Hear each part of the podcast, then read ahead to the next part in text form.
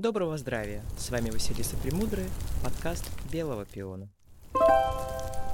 Всем привет! С вами Женечка Малиновская. Сегодня у меня в гостях в подкасте мой прекрасный, великолепный друг Лена Шабурова. Лена, привет! Привет, Жень! Э, немножко расскажу о Лене. Лена, сколько ты уже лет 20 работаешь косметологом? Ну да, даже побольше. Даже побольше. Для меня это, конечно, одни из самых чудесных рук нашего города Новосибирска. И Лена, конечно, является моим косметологом. И тот подход, который даришь ты, я думаю, что это тоже напрямую связано с душой. Так как я точно знаю, что ты веришь и транслируешь, что тело является храмом души. Конечно. Но так как мы с тобой уже несколько лет дружим, я знаю, что у тебя есть твой личный духовный путь, и хотела бы, чтобы ты им поделилась. Что для тебя есть душа? Что это такое? Как это можно потрогать в твоем мире? Для меня душа — это божественная часть меня. Это, конечно, неотъемлемая часть меня. Потрогать ее невозможно, можно только прикоснуться к ней, и то, когда ты в очень хорошем состоянии духа, когда ты не расстроен, когда ты ровный, спокойный, когда ты можешь побыть один, тогда получается соприкоснуться. Если ты будешь бежать бегом или вдруг на работе захочешь сказать, ну что, может быть, мой друг, ты мне ответишь на какой-нибудь вопрос, навряд ли это получится. Это происходит очень мягко, нежно и, конечно, в спокойствии. А почему тогда нельзя в неспокойном состоянии с этим соприкоснуться? Ты должен э, быть в таких вибрациях ровных, мягких, чтобы услышать этот голос, потому что душа на самом деле с тобой разговаривает всегда.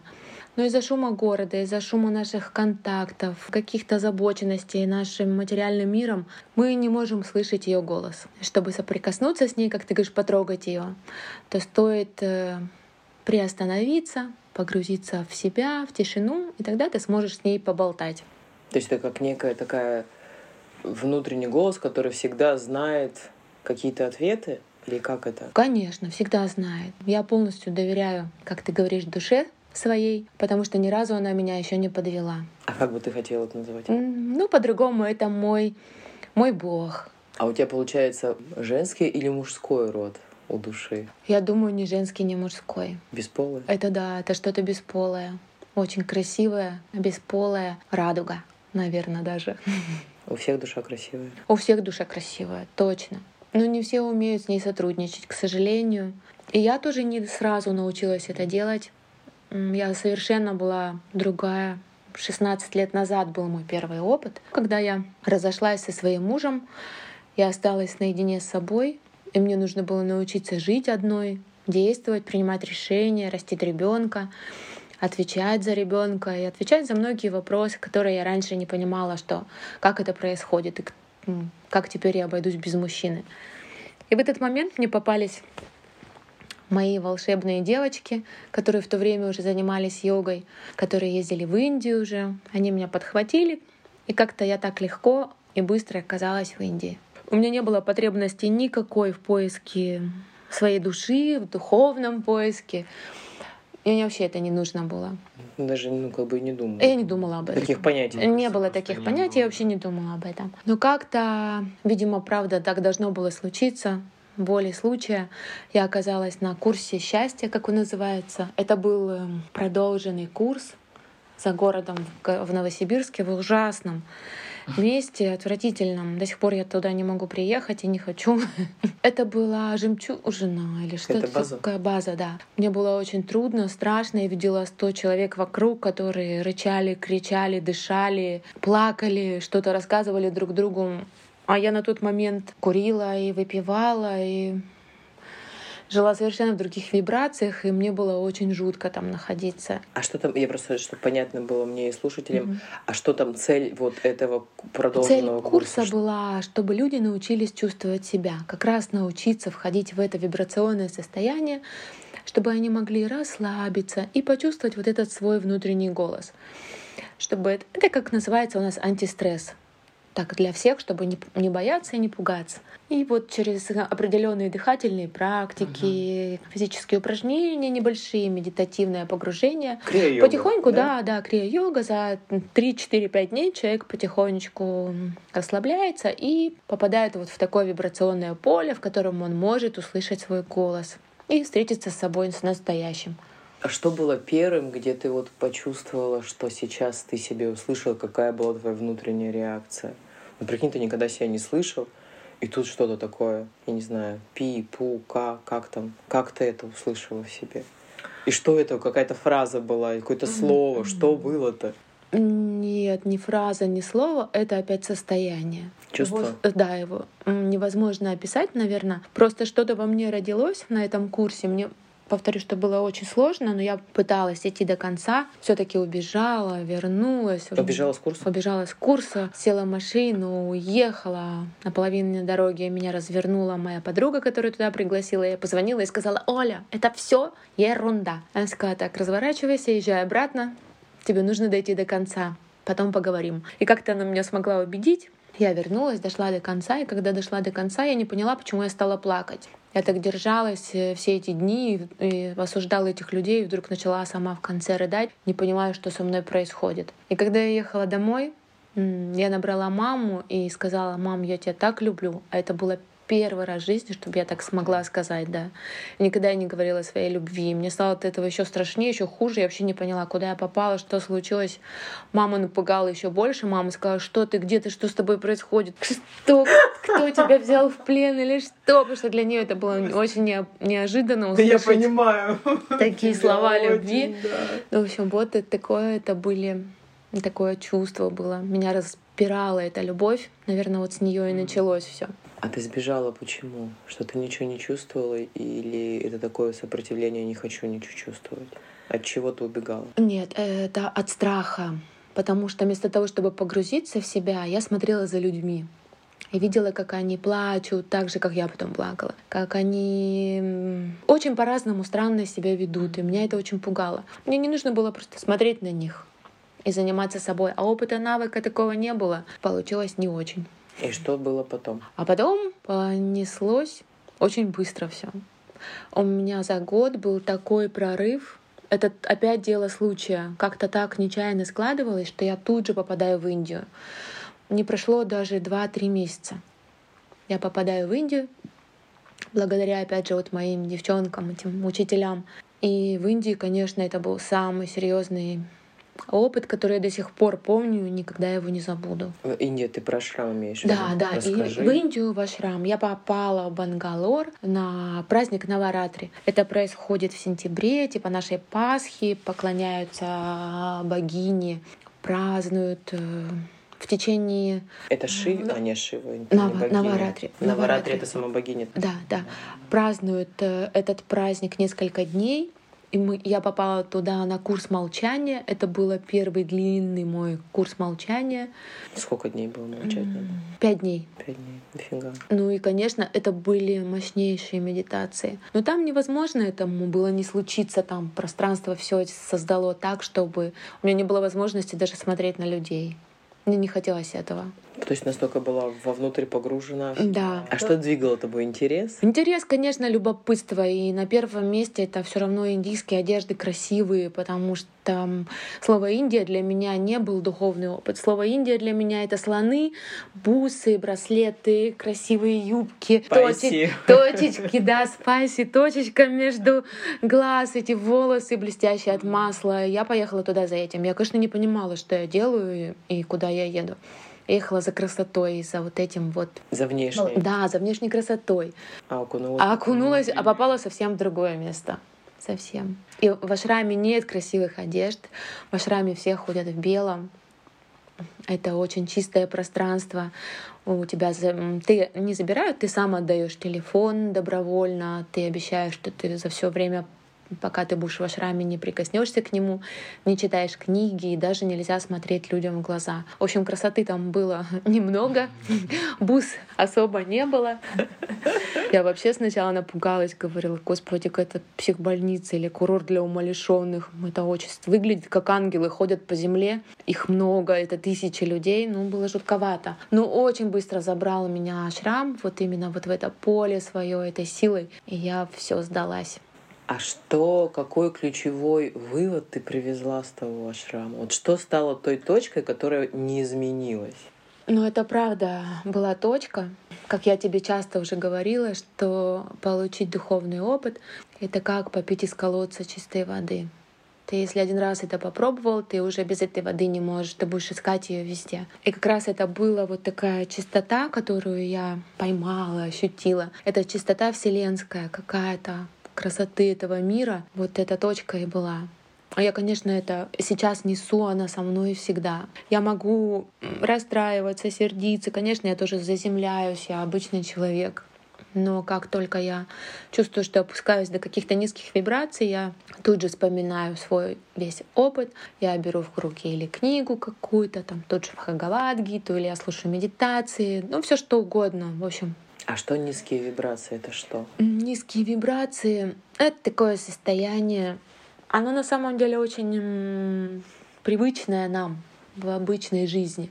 Это состояние материального беспокойства, много в нем, много обиды, агрессии, ну все что угодно. Почему оно и называется низким, что ты чувствуешь себя что ты отдаляешься от себя? Э, ну, можно и так сказать. И, и даже тут, опять же, вот от души, от себя, как да, от части божественного. Души, да. да, что ты не можешь прикоснуться в таком состоянии. Высокие вибрации — это чистота, это чистота твоих мыслей, чистота твоего ума, чистота твоих поступков. А низкие вибрации — это все таки когда ты немножко э, можешь посердиться на кого-то, можешь эм, раздражаться на кого-то, можешь даже где-то в глубине души как-то не очень хорошо подумать про человека. Или ты озабочен чем-то очень, достижениями какими-то. В общем, то, что тебя как счетчик немножко выскакивает э, предохранитель. Ты выбит из состояния равновесия. Вот это я называю низкими вибрациями. Правильно понимаю, что для тебя вот эта чистота — это есть любовь. Это любовь, любовь мира, любовь э, божественная, любовь вселенская. Больше даже, наверное, я бы не стала говорить мира божественная, а такая вселенская любовь, да, которая дарит тебе эту чистоту. Лен, давай вернемся с тобой к шраму. Очень мне любопытно. Я вообще очень люблю эту историю про шрам. Я, кстати, про первую часть вообще не знала, про то, что ты про этот рассказывала, про свой первый опыт. И благодаря твоим этим рассказам я так хочу всегда в этот ваш шрам. Сейчас Бог даст, мы хоть, конечно, в не попадем, но все равно поедем в Ришикеш, да, и прикоснемся mm-hmm. тоже там Гималая и Ганги. Тоже для меня это, конечно, священное что-то. Мы с Леной до начала пандемии, в конце 2019 года, э, оказались в Индии вместе, но мы были просто на, на Гуа, где как раз были бусы, еда и все остальное. Но было настолько великолепно, и несмотря на вот эту многоплановость Индии, грязь, перебор всего, там, правда, есть какое-то это незримое духовное знание, которым другим пока что странам недоступно. Недоступно. Ты чувствуешь даже да, вот это да, да. вековое, да. тысячелетнее наследие да, вот это этого. Так. Это правда так. А ты же была невероятно много, да? Раз? Ну да, много раз. И вот хочу подтвердить твои слова, что каждый раз для меня, у меня ощущение, что меня Индия в самолета на руках выносит, бережно, везде проносит по всем моим путешествиям и также аккуратно на руках заносит в самолет и усаживает усаживать в кресло. Мама Индия. Мне, мама Индия, да. Мне очень спокойно, очень надежно. Я не могу это объяснить, почему, но это состояние защищенности полной. И правда, это как другая планета. Наполненность вот этой духовностью, оно везде. Несмотря даже, вот мы с тобой были, там были какие-то даже пьяные индусы. Да. Но это не, не мешает, не пачкает это пространство. Ты понимаешь, что ты в особом измерении находишься. Скажи, пожалуйста, если какой-то такой супер инсайт, что такое тебя чем накрыло, или как это правильно сказать, вот тогда в первом ашраме, что ты вот настолько тебя это тронуло? Ой, так много там было интересного. Я же долго не верила первый, второй день, пока мы еще не замолчали, я ходила и всем говорила, ну что, Ну что, у меня ничего не происходит со мной, у меня я вообще ничего не чувствую, вообще все ерунда, ничего не понимаю, нет у меня никаких тут вибраций, энергии, вообще все это не работает на меня. И курила, да? Я, да, поскольку я курила, а там курить нельзя, я отламывала веточку от дерева и ходила, типа я курила. Это была такая моя протест, забастовка, что все это не работает. Ваши энергии, вообще все вы придумали. Нет никаких энергий, я ничего не чувствую. И когда мы замолчали, поскольку я старалась соблюдать все по-честному, я правда не смотрела в глаза людям, занималась только собой, погружалась максимально. И вот день третий, четвертый, я понимаю, что меня так я вот уже по-другому слова не придумаю, как разнесло так, что я не могу ходить просто. Я танцевала. Я двигалась просто танцуя все время. Я думала, что меня отрывает от земли. Это как раз вот поток энергии, который первый я поймала. Я не могла остановиться. И я мимолетом вижу взгляд моих друзей, которые улыбаются, что типа, ну да, не торкает, не, вообще никак не трогает. Я, конечно, засмеялась.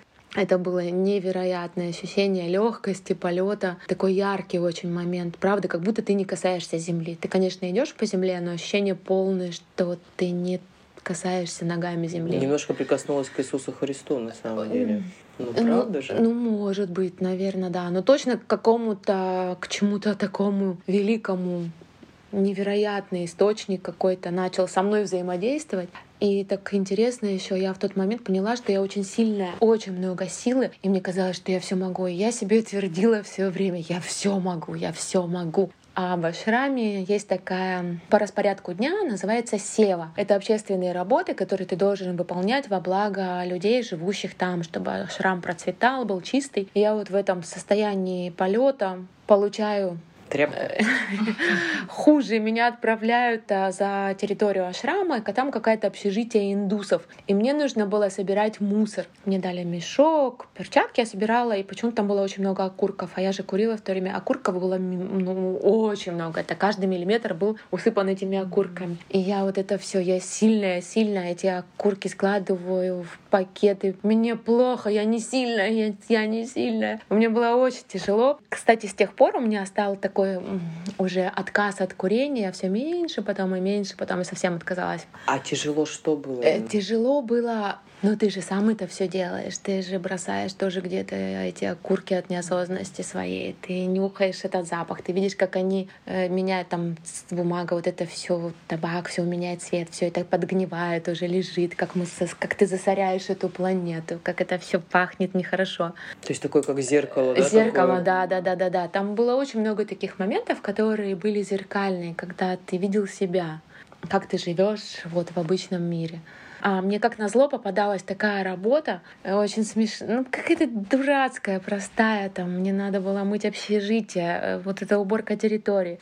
Я все пыталась на кухню пробиться, мне хотелось что-то там делать на кухне, творить, я очень люблю готовить, но мне не давали. Поближе у меня была какая-то грязная, грязнейшая работа, какие-то туалеты, ну в общем жуть, конечно. Но это такое больше вот про работу сейчас, да, я сказала, а из инсайтов именно еще были две медитации потрясающие. Больше ни разу у меня так, такого опыта не случилось, как бы я ни хотела, но это были самые яркие. Это первая медитация была, когда я была птицей. Я летела над водой, и я реально чувствовала перегруз. Пере, не перегруз, а нагрузку, поток воздуха вверх-вниз. То есть я ощущала все вот эти атмосферное давление, сопротивление, чувствовала капли воды, которые я задевала крылом, и у меня поднимались на лицо. Это было невероятно. Я даже не знаю, как выразить свои эмоции, до сих пор они со мной. И вторая медитация была тоже очень сильная медитация, когда я видела себя внутри себя. То есть я маленький ребенок внутри же меня самой и видела все э,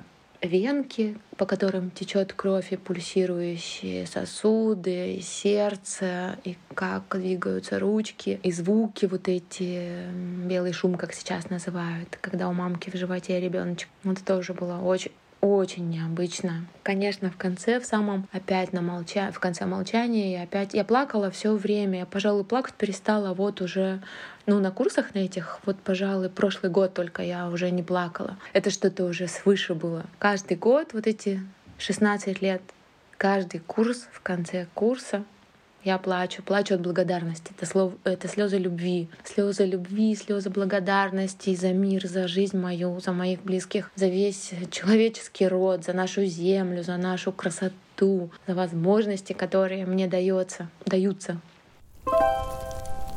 А вот когда ты вернулась после первой поездки, вот этот в ашрам, а, как это сказалось на реальной жизни? Твои вот те изменения, которые там произошли, как сказать, прикладная математика в чем была? Что изменилось? Э, ну, изменения, они, конечно, они были очень яркие в Индии. Когда ты возвращаешься сюда, есть, конечно, откат. Ты в другом мире. Очень сложно здесь удержать то состояние, которое ты на набрал, напитался в ашраме. Очень сложно.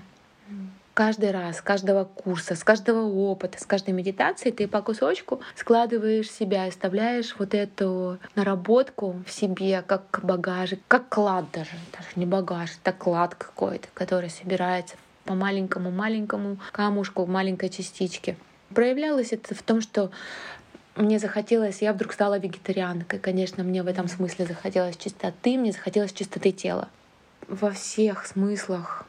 Я отказалась от алкоголя на какое-то время, стала отказываться от курения, больше стала слушать мантры. Мантры вообще были моей сопроводительной музыкой очень долгое время. Конечно, любовь к близким, к моим вдруг тоже как-то меня так колыхнуло, что я вдруг стала чувствовать состояние своих близких. Поняла мамину, мамину любовь и почему так она себя ведет со мной. Ну, какие-то вроде бы они очень простые вроде бы вещи, самые сложные, да. И раньше я почему-то этого не видела и не чувствовала. Ну, как бы, я же думаю, что мы же не можем увидеть, почувствовать другого, если мы не видим и чувствуем себя. Все же начинается изнутри наружу. Конечно, даже. конечно, конечно. Поэтому, конечно, если вы хотите на, на, почувствовать другому, идите вовнутрь. По-другому Согласна, не сработает. Да, правда. Это, ну, я насколько понимаю, сколько я знаю, что ты веганом-то было недолго, да? Недолго. У меня плохо получилось это. И... Почему ты перестала им быть? А я чувствовала физическую слабость. И все-таки потом по ДНК-тесту оказалось моему, что я и не, не должна быть вегетарианцем, это мне не подходит. Но я это и чувствовала. Но все-таки мои привычки вот э, в чистоте еды, они остались со мной с того времени. Это когда я готовлю еду с любовью. Я готовлю свежую еду. Да, даже нередко, наверное, даже никогда я ее не ем уже на второй день. И если я иду утром на работу, я стараюсь приготовить себе что-то свежее только вот перед работой. А что плохого в еде на второй, на третий, четвертый день? Конечно, многие не знают. Э, я прям уверена, что эта еда — это мертвая еда. Она уже не несет никакой энергии для тебя. Может быть, в калориях ты что-то поднаберешь, но то, что должно передаваться нам с едой, не только колораж, вот эта энергия овощей, зелени, энергия солнца, энергия да? солнца, да, эти специи, это все, конечно, теряется, и ты ешь уже испорченный продукт. Ну да, то есть ты даже сейчас не там не про то, что отсутствие нутриентов, а просто именно Конечно, про энергию земли, да, которую да, мы да, получаем да. из этого. Ты знаешь, кстати, у меня, ну я же выросла в семье и сама раньше много лет там, то есть правда там на неделю борща, на неделю котлет, да, и только там несколько лет назад я тоже просто интуитивно, ну за опытом всего, да, ты чувствуешь, что я mm-hmm. уже все, я даже когда бывает так, что, помнишь, мы с тобой купили на Алтае тут для нас условно зарубленную курицу, и мы зашли к этой женщине а, в да. дом, а он был очень, ну не сказать грязным, это ничего не сказать сказать. Это был примерно как хлеб. И я когда покупала эту курицу, я уже знала, что я не буду ее есть. Я ее сварила, но я ее не смогла есть. Mm-hmm. Что-то там пыталась разодрать. И вот, в общем-то, я маме последнее время тоже говорила, мам, типа, может быть, э, поменьше наготовить, ведь все равно вдвоем живем. Она говорит, мне сложно, я привыкла всю жизнь много. И тут буквально на днях она мне сказала, что она говорит, а я теперь что-то вообще не могу есть еду на второй день. Она мне такая невкусная. Я говорю, поздравляю, мама. Угу. Да, попробуйте, Какая-то чувствительность. Она рождается, она не сразу, она потихоньку когда ты начинаешь так себя вести во всем, у тебя потихоньку чувствительность это вырастает, и ты уже другой, ты уже не можешь по-другому, ты не можешь уже есть плохую еду, некачественную еду или... Ну и все же замечали, когда вот мы сами готовим, ну я по себе точно знаю, что бывает состояние, когда ты готовишь без любви. Какая она невкусная эта еда. конечно. Вообще, даже mm-hmm. все. Лучше вообще Нет, ничего не приготовить, ничего не есть тогда, mm-hmm. чем вот это. Ой, у меня еще любимая моя ну, поговорка или одно из любимых таких изречений, я тебе часто его говорю. Это слова Серафима Саровского. «Господи, имя Тебе — любовь». Я считаю, что все в нашей жизни любовь, и все должно быть через любовь. И еда, и общение, и работа, и отдых. Все должно быть через любовь. То есть Бог есть любовь, наша душа это часть божественного, божественного, значит, все, что наша главная задача, это стремиться чувствовать любовь и расширять и видеть ее, да? во всем. Видеть во всем. Видеть во всем. Mm-hmm. Ну вот это как бы, да, я с тобой согласна. Расскажи мне про баланс. Было, был ли у тебя в твоей жизни потерян баланс между духовным и материальным? Потому что я знаю, что ты все время про него говоришь, что как важно оставаться в балансе. Какой-то был у тебя, по всей видимости, опыт. Был такой опыт, да, потому что, правда, очень легко завалиться и в одну, и в другую сторону. И у меня был опыт когда я завалилась в духовность, я вообще тогда почему-то еще связалась с кришнаидами, но это был мой какой-то поиск себя. Здесь, я просто... в Новосибирске? Да, да, да. Это уже будучи вот в искусстве жизни, уже в медитациях в Индии, я вдруг связалась с кришнаидами, но это ненадолго было. А они но... плохие? Не, не, нет, они не плохие, просто я отлетела совершенно. А, они, я... они нематериальные, да? Они совершенно нематериальные, и я улетела окончательно. И спас меня мой любимый учитель искусства жизни Женечка Любарский, который сказал, очнись, мы стоим на земле, мы в этом мире, мы должны жить, мы должны работать, мы должны содержать свои семьи. Улетать не надо, приземляйся. Всего должно быть в меру. Должно быть и духовное, и материальное. И самое красивая, конечно, смесь — это когда этого поровну. Тогда ты и зарабатывать можешь, и помедитировать можешь, и видишь эту любовь и в зарабатывании, и в медитациях. Ну, в общем, такая красивая смесь как коктейль. Да, помнишь, я тебе рассказывал, что вот в книге автобиографии йога, да, там как раз Шри Юктишвар, который один из бога-человек, он был сто лет назад, да, в это время было, и Йогананда был молодой, и он не закрыл ашрам, и украли капусту, а они как бы на самосодержании же, да, в ашраме, и это было как бы их еда, это было важно, денег особо не было. И Шри Юктишвар ему тогда и сказал, милый Мукунда, за делами божественными не стоит забывать дела мирские, вот сейчас mm-hmm. ты получишь хороший опыт, ты так с такой любовью выращивал, принес мне этих пять кочанов, и теперь ты их лишился, потому что не закрыла шрам. Mm-hmm. Что не забывай об этом. А скажи, пожалуйста, а что тогда для тебя деньги? Ну вот сейчас, если мы говорим про обе части, mm-hmm. они вправе быть, поэтому что для тебя деньги? Ну, я думаю, что это тоже проявление любви. Потому что если тебе дается возможность зарабатывать, я считаю, что это проявление любви к тебе, опять же, божественного. Деньги для меня — это инструмент такой инструмент, с помощью которого я могу, опять же, поехать в Индию, могу помогать своим родным и близким, могу вкладываться в обучение, в какие-то, могу расти в этом. То есть это просто определенная такая э, монета или что это такое, которой я могу расплатиться за все свои возможности. Но это прям дар Божий. И я кого-то недавно слушала, не помню, очень много слушаю всегда, но мне понравилось, как он сказал, что человек который материально не вырос, очень навряд ли может получить духовный опыт, потому что он должен быть в какой-то части свободен уже чуть-чуть от этого и может позволить себе и помедитировать, и поездить, и получить какой-то опыт и не думать о том, что ты будешь кушать. Ну да, это же про пирамиду Маслоу. Да, mm-hmm. сначала базовые потребности, безопасность, mm-hmm. еда, секс, а дальше ты уже можешь действительно уходить да, в духовные да. вот в эти вещи. Mm-hmm.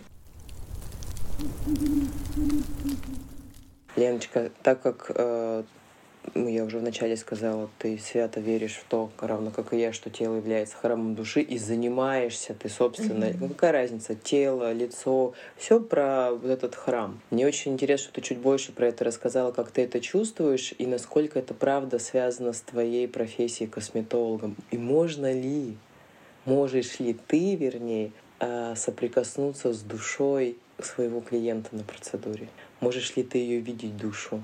через вот этот храм? Очень интересно. Конечно, могу, но это, наверное, у всех уже, кто работает с телом долгое время, возникают такие наработанные способности кинестетические, что когда ты прикасаешься к человеку, ты реально по-настоящему, чувствуешь его душу. И иногда даже человек еще не перешагнул порог, заходит ко мне в кабинет, я уже вижу, какое настроение и какое состояние у него. Я тогда стараюсь его либо успокоить, либо немножко наоборот подбодрить, потому что я понимаю, какая-то печаль или усталость глубокая. И я пытаюсь тогда своими разговорами, мне даже не надо спрашивать ничего, это правда, есть такая чувствительность. Это очень красиво и невероятно, конечно. И когда у меня получается, когда человек говорит, у меня перестала болеть голова, или когда обнимает меня, уходит и говорит, спасибо тебе, мне так полегчало, мне так хорошо, меня настроение, после тебя уходишь, жить хочется. Ну, это самая большая награда моя, конечно, в работе. И тело, я считаю, что как мы выглядим, это трансляция нашего внутреннего мира, вот в нашей реальности. То есть если человек сутулится, ну это говорит о том, что он очень нагружен, перегружен, он уставший, забитый где-то. Если он, не знаю, что, например, прихрамывает там как-то, или у него болит рука, это тоже вся трансляция, это просто тело плачет и кричит тебе о том, что что-то с тобой не то. Подумай, тебе какие-то знаки посылает твой храм, что нужно позаботиться о себе. Душа красивая у всех, точно у всех красивая, просто это как трансляция такая от души, опять же, вот что, что с тобой что-то происходит не так, что ты заблудился, что, что ты куда-то пошел, да. да, не туда. Я с такой нежностью и любовью отношусь к телу. Женя знает это. Я очень люблю человеческое тело. Мне это очень красиво. Всегда оно меня так сильное тело меня очень вдохновляет но потому что за этим стоит э, сила души, сила духа, сила человека. Что-то не то происходит. Либо человек себя не любит, либо он чувствует, не, чувствует любовь окружающих, либо он просто правда потерялся и не может найти эту любовь ни в ком, ни в себе, в первую очередь и в себе. Но я могу это подтвердить, потому что когда я была замужем, и вот уже даже когда мы вторую дочь похоронили, да, Милю, я действительно... Ну, понятно, что у меня образ жизни был, я несколько кушала по-другому, но тем не менее, я была такой и большой, и рыхлой, и после развода потом меня я еще поднабрала. Я вот правда понимаю, что это была очень мощная защита, потому что я бы иначе не, не выжила бы, не, не справилась угу. точно. То есть да. в этом прям правда такая защита, угу. такой дом кокон создается. И как только я развелась, как только у меня вот этот момент насилия в моей жизни исчез. он исчез, угу. я, понятно, села на диету, но я похудела тогда на 25 угу. килограмм за полгода, и сделала много усилий, и я просто вернулась в свое тело. И поменялось очень многое с этим. Поэтому есть даже такое понятие в психологии лишний вес имеет значение. Угу. Да, и это правда очень большой повод обратить, что с вашей душой. То ли ваша душа хочет. И не так, что ой, что моя душа хочет сегодня скушать это или ну, нет. Нет, это а, не про да, это. А про глубину. Угу. Действительно счастлива ли ваша душа и выполняет свои задачи. Свои думаю, задачи, даже. да. И позволяешь ли ты себе и другим окружающим тоже обижать тебя. Это тоже в эту копилочку. Если ты сам над собой издеваешься, боишься, то точно душа не будет радоваться. Сложная, да, вот это, мне кажется, mm-hmm. тема, конечно, про самозащиту. Как свою душу защитить и при этом и другого не, не уничтожить, да, а вот уметь так себя защищать, чтобы оставаться с любви, да, вот с любовью к другим. Ну да, точно других уничтожать не будем. Нет. Все про себя. Да. Ну просто, знаешь, у нас есть же, да, понятие, что я себя защищаю, значит, не, не, я имею не, право другого разрушить. Нет, нет, это нет, не та ни в коем история. случае. Ни в коем случае. Каждый сам себя лечит, каждый сам себя защищает, мы никого не уничтожаем. Точно мы лечим себя сами из, изнутри. Ты веришь, да, в самоизлечение? Сто процентов. Конечно, не раз со мной такой тоже опыт был. Это интуитивно я нащупывала его, и это работает.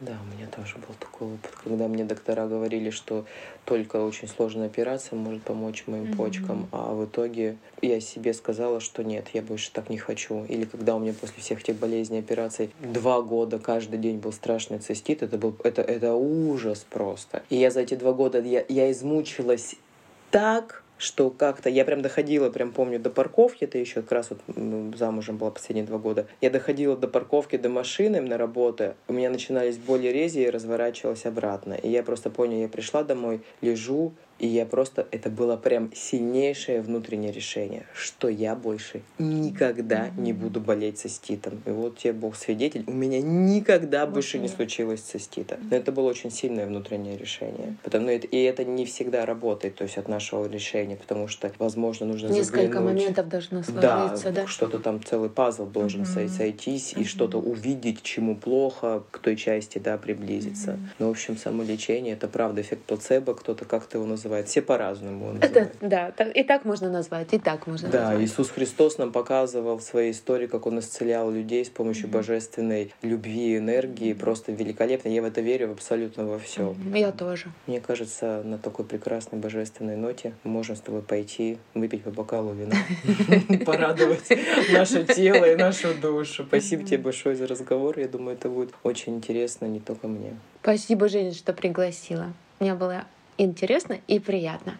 Спасибо. thank you